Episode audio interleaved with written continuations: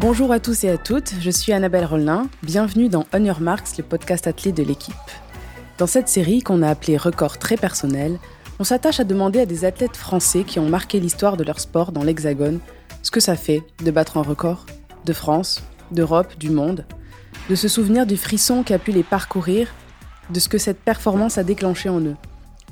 Le 400 mètres est une discipline fabuleuse quand il s'agit d'analyse puisqu'il y a tout, la vitesse, l'endurance, la technique, la gestion de course. Et notre invité possédait, quand il était athlète, une vraie intelligence du 4H, comme on dit. Champion du monde en 1997, ancien recordman d'Europe, je suis ravi d'accueillir Stéphane Diagana. Bienvenue. Merci. Bonjour à toutes et à tous. Avec moi, pour évoquer ce jour de 1995 où tout s'est aligné, j'accueille Romain Donneux, reporter à la rubrique Sport Olympique de l'équipe. Bienvenue Romain. Bonjour Annabelle. Allez, c'est parti pour un petit tour dans le temps. Dans un premier temps, on va décortiquer ce qui s'est passé ce jour-là, le 5 juillet 1995, et ensuite on prendra du recul pour mesurer quel impact ce record pardon, a eu sur votre carrière, Stéphane. Donc ce fameux 5 juillet 95, vous êtes à Lausanne pour le prestigieux meeting Atletissima. Vous avez des souvenirs précis de cette journée? Alors je me souviens assez bien de, cette journée, je me souviens assez bien aussi du, contexte dans lequel euh, cette journée arrivait. Lausanne, tout d'abord, c'est vraiment l'endroit, et même avant ce, record euh, d'Europe euh, en 1995, j'avais battu le record de France. À Lausanne, c'est un endroit où je me suis toujours senti bien, c'est le, le meeting où je me suis senti le mieux peut-être le côté calme du lac qui me correspond bien en termes de tempérament pour, euh, pour passer un petit peu de temps la veille euh, et, voilà, et me sentir euh, vraiment relâché. Et, donc j'arrivais à Lausanne en, terre connue et avec l'envie vraiment de, de, faire mieux que ce que j'avais fait quelques jours avant à Paris. J'avais couru à Paris, je m'étais classé deuxième, c'était plutôt bien à cette époque de la saison au niveau chronométrique, un peu moins de 48-20 de, de, mémoire. Et bah, les gens étaient assez, les observateurs étaient assez satisfaits parce que c'est vrai que pour cette période de l'année, ça allait assez vite. Et avec mon entraîneur, on était un peu frustrés parce que ça correspondait pas tout à fait à, ce que l'on espérait euh, par rapport à ce qu'on avait mis en place à l'entraînement et ce qu'on observait à l'entraînement. Donc, il y avait une grosse, grosse envie ce, jour-là de, bien faire. Donc, c'était vraiment l'état d'esprit dans lequel j'étais.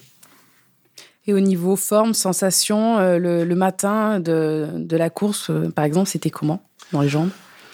Rien, de, rien de, très spécial. Je me sentais bien parce que j'étais là où j'avais envie d'être, parce que j'aime ce meeting. Donc, euh, comme, euh, comme pour tous mes meetings de Lausanne, euh, bien. Je me sentais vraiment serein aussi dans ma capacité à faire mieux que ce que j'avais fait à, Paris. C'était vraiment ce qui dominait dans mon état d'esprit. Je savais que je valais mieux que ces, ces 48, 16 ou 20 ou dans, ces eaux-là du, meeting de, de, Paris où j'avais pris une deuxième place sympa mais qui ne me convenait pas. Tactiquement, vous aviez, ce qu'on sait que le, 4, le 400 mètres haies, c'est quelque chose qui se, qui se prépare, qui se, qui s'anticipe. On sait à peu près ce qu'on va faire finalement euh, entre les haies. Vous aviez décidé, il me semble, de, de vous placer différemment sur la ligne de départ pour essayer de, de partir peut-être plus vite par rapport à vos adversaires euh, du jour. Voilà, alors pour celles et ceux qui connaissent pas le, 400 mètres haies, euh, l'intervalle 35 mètres entre chaque haie, la hauteur d'une haie c'est 1 yard, 91 cm. Et euh, ben, on doit faire avec la fatigue parce que c'est un sprint long, donc on n'est pas capable de, tenir la même puissance euh, sur l'appui au sol. Et donc si vous avez moins de puissance, vous avez une foulée un peu plus courte et vous êtes obligé de, vous adapter au fur et à mesure d'avoir des sensations très très fines pour pouvoir prendre les, les, bonnes décisions, être à bonne distance de la haie parce que trop près, c'est un risque de chute et c'est surtout euh, une perte de temps parce que bah, on va s'élever verticalement et on va avoir une charge en réception très lourde. Il va falloir relancer la machine derrière. Et, trop loin, il y a un risque de chute aussi. Donc il faut vraiment être à bonne distance pour avoir le, franchissement le plus tendu sur l'obstacle. Donc on a tous un schéma de course que l'on connaît, qui, est celui qui nous le donne le plus de sécurité aussi en fonction de l'aléa, qui peut être le vent notamment, euh, et qui peut être de face ou de dos ou euh, d'une forme un petit peu moins bonne que celle qu'on pouvait espérer. Et moi, mon schéma de course, c'était de partir en 13 foulées, comme d'habitude, 2 fois 14 foulées, 2 fois 15. Et après, l'autre élément, c'est euh, la position dans la course. Alors, normalement, pour un 400 mètres je dis souvent pour, pour la gagner ou pour en tout cas donner le meilleur de soi-même, il faut lire sa partition, donc pas regarder ce qui se passe dans les couloirs d'à côté. Pour autant, c'est vrai que les organisateurs de meeting avaient l'habitude de me placer au couloir 6 donc plutôt à l'extérieur par rapport à mes concurrents directs qui étaient placés au 3, 4, 5, parce que je partais vite, donc ça lançait la course sur de bonnes bases.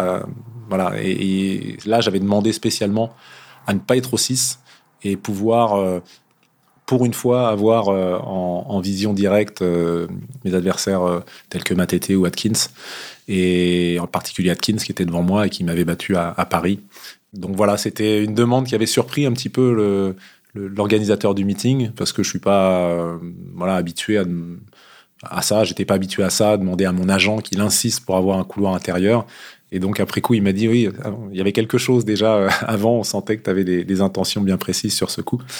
Et voilà ça c'est j'ai pu obtenir ce couloir et ça je pense que ça m'a aidé parce que j'ai j'ai pu dans la course après en profiter euh, sur la fin de course et vous aviez justement ces intentions Vous saviez qu'il y avait un gros chrono ou c'est vous êtes juste dit on va tenter ça et on verra Ou non, il y avait quand même vraiment beaucoup d'indicateurs qui disaient que ça allait marcher probablement. Je savais déjà que j'étais capable de, partir vite euh, jusqu'à la, jusqu'à la mi-course. Euh, la, course de, de, Paris, il y avait quelques petites fautes. Euh, en légomment, je pensais pouvoir courir moins de, moins de 48. Et à ce moment-là, bah, mon, mon, record, c'était 47-64, établi deux ans avant. C'était la, seule fois où j'avais couru moins de 48, donc je me disais, voilà, je dois être tout proche de mon, de mon tout meilleur niveau. De là, après, à courir 47-37, battre mon record et en même temps le record d'Europe de 11 centièmes d'Harald Schmidt. Non, j'y pensais pas très sincèrement, mais j'étais dans des très bonnes conditions. C'était une course assez tardive. J'aime bien courir tard le soir. ça, me, ça me va bien avec euh, une bonne température. Les conditions étaient idéales, pas de vent, des très très bonnes conditions. Et puis Eric Atkins, voilà, juste devant moi et à 120 mètres de la course. Et c'est là que je me suis dit, bon, maintenant, euh, maintenant t'y vas. Et c'est très rare que je, dans une course que j'ai su ou pu ou, voulu à un moment profiter de, de ma position comme ça à l'intérieur pour, euh, pour dire maintenant tu déclenches une attaque et, tu, et c'est là que tu finis la course. Quoi. Et ça s'est très bien passé sans faire de faute parce que le risque quand on court, si on court trop par rapport aux autres, c'est d'aller faire la faute. Et là, non, je suis resté dans mon schéma technique, mais j'ai juste euh, vu que je remontais euh, sur, euh, sur Atkins et je pense que ça m'a donné un élan supplémentaire pour, euh, pour faire un gros chrono parce que je savais qu'il était en forme. Vous avez des souvenirs, des sensations vraiment physiques ressenties sur, sur ce tour de piste là qui vous reviennent encore? Oui, c'est assez, assez rare, mais zéro souffrance. Voilà, c'est sur un 400S, c'est assez rare, donc c'est il y en a pas beaucoup dans lesquels je me suis euh, complètement engagé. Euh, pas beaucoup de 400 mètres pour lesquels je pourrais dire, euh, bah là, ça aurait pu durer 10 mètres, 20 mètres. Quand j'étais champion du monde, c'était vraiment pas le cas. Il fallait que ça s'arrête. Mais là, oui, je franchis la ligne. S'il avait fallu faire 10, 15, 20 mètres de plus sur ce tempo, j'ai l'impression que ça, ça posait aucun problème. Ça, c'est des sensations qui sont rarissimes. En tout cas pour moi. Donc euh, avec 47-37, vous gagnez devant euh, donc l'américain Derek Atkins. Vous battez le record d'Europe de l'allemand Harald Schmidt qui était de 47-48 en 1982. Est-ce que vous vous souvenez de ce que vous ressentez en passant la ligne? Alors en passant la ligne, j'ai quelques images en tête et très vite euh, je, je, me retrouve face à l'organisateur du, du, meeting Jackie Delapierre, avec qui j'ai toujours eu une, très très bonne relation, qui était euh, bah, aux anges, parce qu'un record d'Europe dans son, dans son meeting, et puis le record d'Harald Schmidt.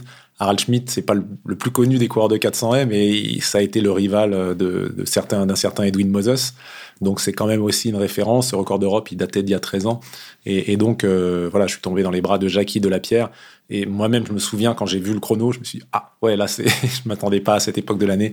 J'ai été, euh, j'ai été surpris, mais mais forcément euh, heureux, heureux parce que euh, je me disais aussi que c'était un gros gros chrono. Courir moins de 47-50, ça commence à être à cette époque en particulier, c'était réservé à, très peu d'athlètes.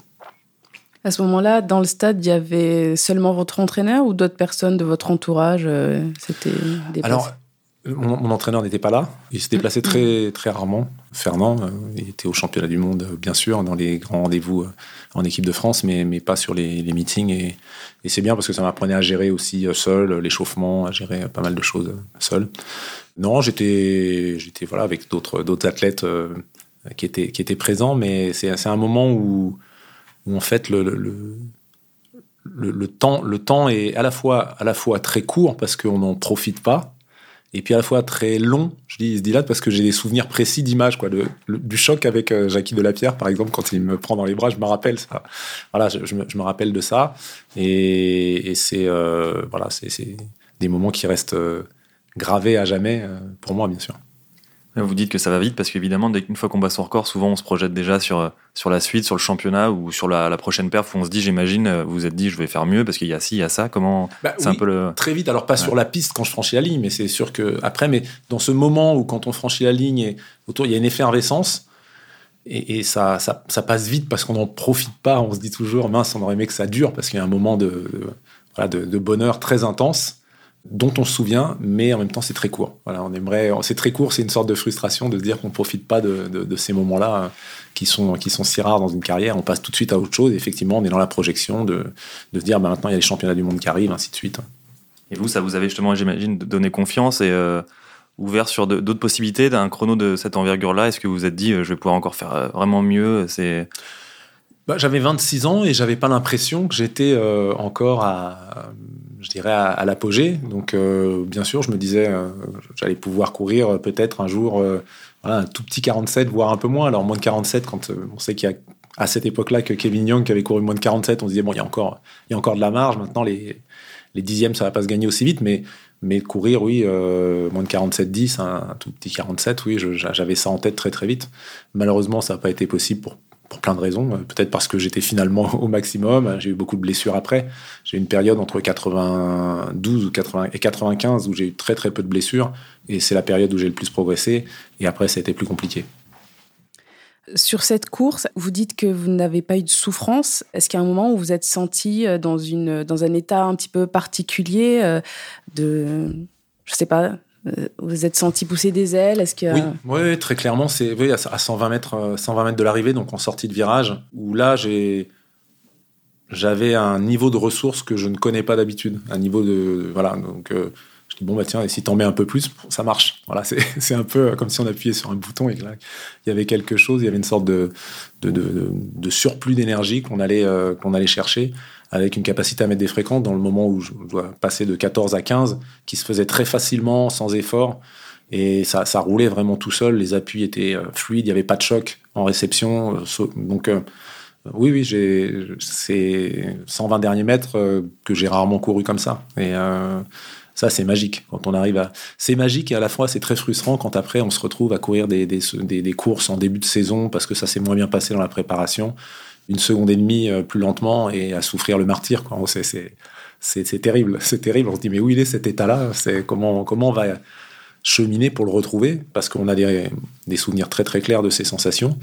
Mais euh, par contre, le, chemin, on ne connaît pas trop. On, voit bien à quoi ça ressemble, mais alors le chemin pour le retrouver, et puis c'est jamais le même en plus. Donc, euh, parce que quand on a deux ans de plus, ben, oui, c'est toujours de l'expérience en plus, mais c'est de la, fragilité en plus. Donc il faut procéder différemment pour essayer de retrouver ce même niveau de forme. Vous avez eu le sentiment, euh, justement, tout, le reste de votre carrière, de courir après cet instant un peu magique là que, que vous avez eu? Alors euh, oui, il y, a la course qui ressemble le plus, notamment euh, sur la, fin de course. À, et d'ailleurs, c'est pas étonnant, c'est mon deuxième chrono. C'est les, 47-58 que j'ai réalisé quand j'étais champion d'Europe à, Munich il y, a, 20 ans. Et ça, c'était, oui, ça, ça, ressemblait un peu, notamment sur la fin, mais c'était dû au fait que euh, un moment, j'ai cru que j'allais devoir arrêter la course. J'ai une grosse crampe musculaire, mais j'ai cru qu'en réception, ça allait lâcher après, à, hauteur de la cinquième, sixième haie. Donc j'ai relâché un peu dans le virage, j'ai essayé de mettre vraiment du relâchement et de la souplesse pour, euh, pour pouvoir euh, tenir. Et puis je pense que ça m'a donné un petit surplus d'énergie parce que j'étais un peu moins engagé, peut-être un peu plus relâché que d'habitude, contraint et forcé. Et ça m'a donné un supplément d'énergie pour finir très très fort aussi. J'étais même trop près de ma, ma neuvième haie, je fais une faute euh, parce que je suis trop près et que j'ai cette réserve d'énergie que j'ai pas d'habitude et, et, que j'ai pas bien géré cette fois-ci euh, en faisant une petite erreur d'intention. Donc oui, voilà, c'est les, deux seules courses. Mais si je prends mon chrono d'après, 47-64, j'étais parti euh, très très fort, mais avec une grosse difficulté pour finir au championnat du monde à, à, Stuttgart. Et donc après toutes les courses où ça va vite et, de nombreuses où ça va pas vite, j'ai souffert beaucoup plus. Cette perf 47-37, comment vous l'avez digérée après? Parce que là, c'était seulement votre quatrième course de la saison. Il y avait encore d'autres meetings derrière et, euh, surtout les, championnats du monde, un petit peu plus d'un mois plus tard. Voilà, comment vous avez euh, géré la suite? Bah, Visiblement, euh, en tout cas, dans, l'approche ou dans la, dans la préparation, pas bien, que ce soit physiquement, dans, dans, le travail qu'on a mis en œuvre avec mon coach, ou psychologiquement pourquoi, euh, quand on court 47-37, le 5 juillet, un mois après, euh, bah, on n'est pas capable de gagner une finale euh, en 47-98. Hein, Derek Atkins, que j'avais battu là, lui, court 47-98. Il y a des explications, elles sont nombreuses. Je pense que la, principale, plus que la préparation, plus que c'est l'approche de la course qui n'a pas été suffisamment juste dans la finale. en termes d'intention. Est-ce que j'avais pas la même confiance qu'en 95 je, me souviens plus que je faisais l'entraînement, mais je pense qu'il y avait rien qui indiquait que j'étais pas pas prêt en fait. Donc euh, des erreurs d'intention et d'engagement euh, à, des moments clés de la course, peut-être qui expliquent que, que bah, j'étais pas dans le coup sur la fin de course, mais j'ai eu quand même du mal à finir en partant euh, moins vite ou aussi vite. Donc il y a peut-être un autre problème dans la préparation ou quelque chose qu'on n'a pas maîtrisé, mais c'est vrai qu'en part j'étais quand même bien émoussé sur la fin. Je, me donne vraiment sur la fin et il y a rien, y a rien. Donc euh, soit un jour sans, soit euh, un, problème de préparation terminale ou une fatigue euh, liée à un état de forme, un pic de forme trop trop précoce dans la saison. C'est un peu drôle parce que ça veut dire que tant d'années après, et, malgré votre expérience, il reste toujours des inconnus en fait. Ça, ça, reste toujours un mystère en fait, ah, bah, l'athlétisme de haut niveau. Mais le sport de, le sport de haut niveau restera toujours un mystère, et tant mieux d'ailleurs, parce que c'est ce, qui fait son, c'est ce qui fait son charme. On a beau progresser dans la science, euh, on a beau avoir des, outils aujourd'hui d'analyse, malgré tout, l'être humain euh, reste un modèle unique à chaque fois. Et, pour chaque être humain, il y a une part de, de mystère qu'on n'arrivera pas à percer la, physiologie, c'est tellement complexe euh, que comprendre à quel point elle, peut être réglée tel jour, euh, c'est déjà un miracle quand ça marche presque, qu'on arrive à être au top le jour J, à tout rassembler, que bah, je suis pas surpris quand ça se passe pas bien et, parfois on n'arrive pas à comprendre pourquoi. Il y, a, tellement de paramètres qui rentrent en, ligne de compte. Hein. Je, dis souvent comme ça, je dis, vous savez, là, un moteur de Formule 1, c'est simple, hein, c'est juste de la mécanique. Euh, donc les règles de la physique, elles sont beaucoup plus simples à comprendre. Les matériaux, c'est normé. Et malgré tout, malgré tous les investissements, on casse encore des moteurs. On casse des boîtes de vitesse. Donc, euh, quand vous travaillez sur un être humain qui est une pièce unique avec euh, une complexité dans le fonctionnement, bah, malheureusement, on, aura encore euh, de la contre-performance, des blessures. Et, mais en même temps, c'est ce qui, pas pour les blessures, mais pour, pour, les, pour cette incertitude, c'est ce qui fait le charme du sport en tout cas. Et là, avec le recul, que ce soit ce temps-là qui soit resté comme votre record, euh, ça, c'est une satisfaction, c'est une, déception à long terme ou non Vous vous dites quand même, euh, oui, je suis plutôt satisfait de ce que j'ai, fait? Bah, je suis plutôt satisfait parce que je me, je me dis que hum, je, ne me considère pas comme un athlète qui était très très doué au départ, euh, jeune. Alors après, ça dépend de quelle qualité on parle, mais j'avais pas en tout cas de preuves de très grande qualité jeune. Euh, donc j'étais pas, je m'entraînais sérieusement, j'étais pas en junior euh, un Ladji Doucouré ou un Kevin Mayer. Donc euh, rien ne me laissait penser que je pourrais atteindre ce niveau-là. Donc j'ai plutôt un regard positif en me disant bah t'as bien fait avec les moyens du bord. Mais mais voilà, peut-être que, en tout cas, j'avais j'avais des qualités d'entraînabilité, ça sans, sans doute, j'avais d'autres qualités, mais mais j'avais pas quelque chose qui me laissait penser très jeune euh, que j'allais faire cette carrière. Donc j'en suis plutôt satisfait globalement et ce record, ce record aussi. Voilà, bien sûr, on a, toujours euh, l'envie de faire plus, l'envie d'avoir plus de titres, euh, mais bon, après un moment, on sait très bien qu'il faut accepter le parcours tel qu'il est. Alors on va, on va revenir parce qu'effectivement ce record d'Europe, vous ne l'avez plus depuis quelques années. Mais d'abord j'aimerais savoir qu'est-ce que vous chérissez le plus, le record ou les médailles? Les deux, en fait. les deux. Non, c'est difficile de choisir. Si, plus les médailles, en fait. Euh, je, vais, je vais être. Non, ce que j'aime bien dans le record, c'est ce côté euh, absolu, et particulièrement quand ça se passe comme ça. Et, c'est euh, aussi un. On a un sport qui permet de se comparer dans les époques, de se comparer à d'autres, de se comparer par rapport à des, événements. Et donc, je suis assez, assez satisfait parce que même si la discipline a très fortement évolué cette année, ça reste quand même un bon chrono pour beaucoup de coureurs de 400 mètres haies. Donc, c'est ce que ça permet. Euh, après, un titre, euh, un titre mondial ou un titre européen, pour ce qui me concerne, euh, la satisfaction, c'est de, savoir répondre présent le jour J parce que quand on est jeune, on est fasciné par les records, bien souvent. Et, j'ai eu l'occasion d'en parler une fois avec Mehdi Bala. Et puis après, bah, quand on voit à quel point c'est dur d'être prêt le jour J, de, répondre aux attentes, de, tout construire pour avoir son état de forme optimum au moment où on vous l'impose, parce que vous choisissez pas la date, bah, quand vous mesurez ça et que vous voyez tout ce que ça vous demande et tout ce que ça vous permet d'apprendre sur vous-même, bah, voilà, on, est un peu plus quand même sur les titres, un peu plus, euh, je dirais, euh, satisfait d'être allé chercher les grands titres. Et puis c'est ce qui reste aussi. Donc euh, pour ces deux raisons-là, quand même un peu le titre avant, mais, mais le côté absolu du record, ça a quelque chose de très, de très, très grisant et, et un peu d'éternel aussi, dans le sens où on, voilà, on est on est un sport de, voilà, de, chiffres qui permet de, se resituer dans les époques et ça c'est sympa. Donc, bon, on y vient. 25 hein. ans, je crois, après ce record continental, un Norvégien qui. 24 exactement. Ah, c'est 24, 24 ans. C'est 24 ans. ouais. Un Norvégien, euh, je suis désolée, j'ai arrêté les maths au CE2, euh, qui aime aussi euh, partir comme une bombe, encore plus vite que vous, je crois, en fait. Et face vos 47-37, c'est Karsten Warholm. Il est le premier Européen à courir en moins de 47 secondes, mais vous l'aviez vu arriver depuis un petit moment. Oui, à ce moment-là, il, était déjà dans les radars. Ça fait, il était champion du monde en, 2017 à Londres. Et c'est vrai que je voyais bien, je voyais très clairement que ce serait lui qui, qui, battrait le record de, le record d'Europe, mon record il avait énormément de qualité. Déjà en espoir, il était capable de doubler euh, dans un championnat espoir 400-400 haies. Donc c'est quand même euh, assez rare, avec des bons résultats. Un podium dans les deux cas, titre et deuxième place, je crois. donc euh, un passé de décathlonien. Et puis une marge de progression qu'on sentait encore. Il était très très perfectible sur les haies. En 2017, quand il est champion du monde, il y a vraiment des. Moi, je me rappelle d'une course à Paris où il se prend la dixième haie, mais il se fait démolir sur la dixième haie malgré tout, il repart, il relance, il fait 48-0 comme ça. Bon, je me suis dit, euh, oui, c'est quelqu'un qui, quand il va mettre tout bout à bout, euh, courra euh, nettement moins que ses 47-37. Alors après, le nettement, je m'attendais pas à ce que ce soit moins de 46, comme à Tokyo, mais, mais moins de 47, oui, on pouvait l'imaginer, en tout cas moins de 47-37, pour encore, oui, largement. Donc je suis pas surpris quand, quand en, juin 2019, il court 47-33. Et je me souviens, été interviewé par des journalistes, j'ai dit, oh, ce sera pas son dernier record d'Europe. Voilà, je pensais pas qu'il irait aussi loin quand même. Justement, ça vous inspire quoi, ce, record du monde et même l'effervescence euh, sur le 400 mètres parce que ça, ça va très vite chez les garçons, ça va aussi très vite chez les, filles. C'est quoi un peu votre ressenti par rapport à cette évolution sur cette distance?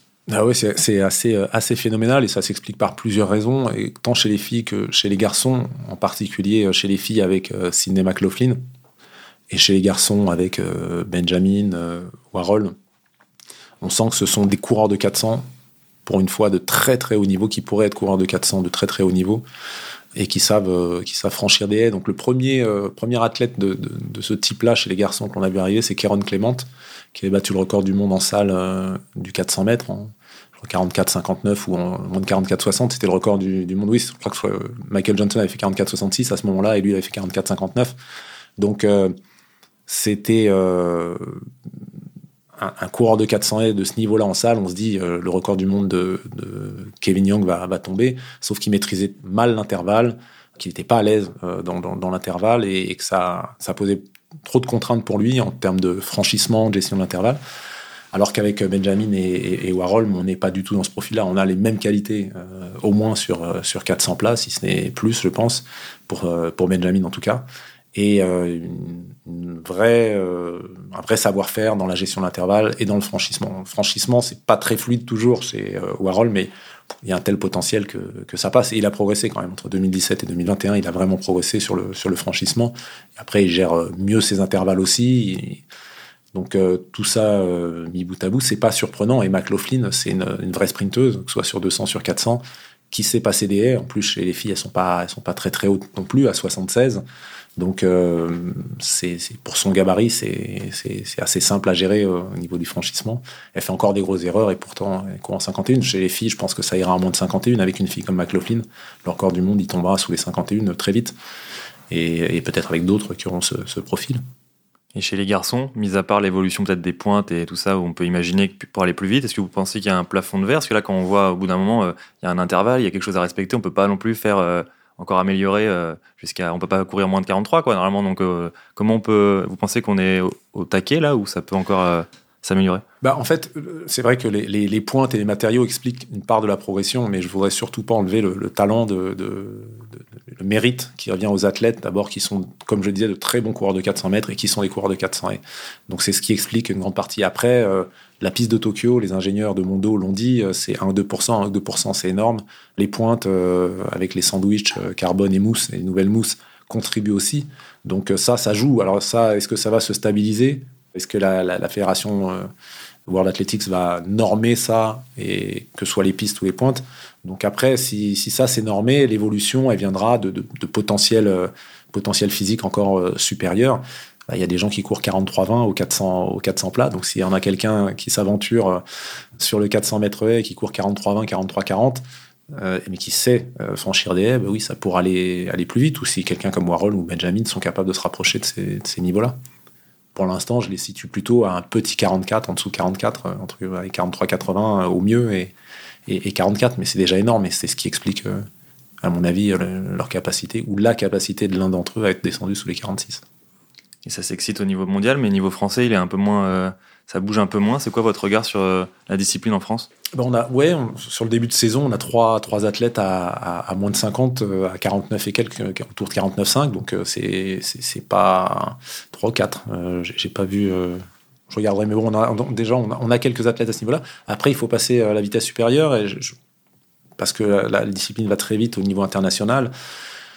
Quelqu'un comme Ludwig Vaillant, qui, qui, va assez vite sur le plat, c'est quelqu'un qui était parti, euh, je sais pas, j'espère qu'il va reprendre cette trajectoire, mais moi ça m'aurait pas surpris qu'il court moins de 48 sur 400 sur 400 Il n'y est pas pour l'instant. Euh, et puis après, il y a, d'autres athlètes comme Wilfried Apio, qui est très talentueux junior, qui a été champion d'Europe euh, junior, qui continue sa progression. Mais c'est sûr qu'on aura besoin d'athlètes qui vont très vite sur le, sur le 400 plat. C'est pas une condition euh, suffisante, mais elle est nécessaire aujourd'hui. Et ça passera par, l'augmentation de ce, potentiel-là pour ces athlètes que je viens de citer, euh, parce qu'ils savent franchir les haies, ils savent gérer l'intervalle. Mais bon, quand on sait faire ça, bah, il faut savoir le faire à plus grande vitesse après. Et, ça passe par euh, son potentiel sur 200 et sur 400. Donc pour l'instant, on n'a pas de, profil. Déjà, on est en difficulté sur le 400. On a des, bons coureurs de 400, mais on n'a pas des, coureurs de 400 comme, comme l'étaient Marc, Rakil ou Leslie John. Donc du coup, bah, sur 400 R, on a, on a aussi des profils qui sont, euh, sont pas forcément les plus rapides euh, sur 400, même si Ludwig a couru très vite sur, euh, sur 400 plats et que ça devrait lui permettre de... C'est celui qui a les meilleures cartes en main, s'il est capable de retrouver ce niveau sur le plat, pour courir moins de 48, il doit progresser sur l'obstacle et dans la gestion de l'intervalle. Parce qu'il fait encore des fautes qui sont parfois... qui lui coûtent cher. Eh bien, merci beaucoup Stéphane de nous avoir fait partager cette analyse et puis pour, pour tous ces souvenirs évoqués. Merci à toi, merci à vous. Merci euh, Romain. Merci. Chers auditeurs, chères auditrices, j'espère euh, que vous avez passé un beau moment. Merci pour votre écoute. Vous pouvez retrouver ce podcast sur le site L'équipe, les plateformes traditionnelles, et vous pouvez même en parler avec nous sur Twitter si vous étiez à Lausanne le jour où Stéphane a battu le record d'Europe, ou nous raconter ce qui s'est passé d'extraordinaire le jour de votre record à vous. À très vite pour un prochain épisode.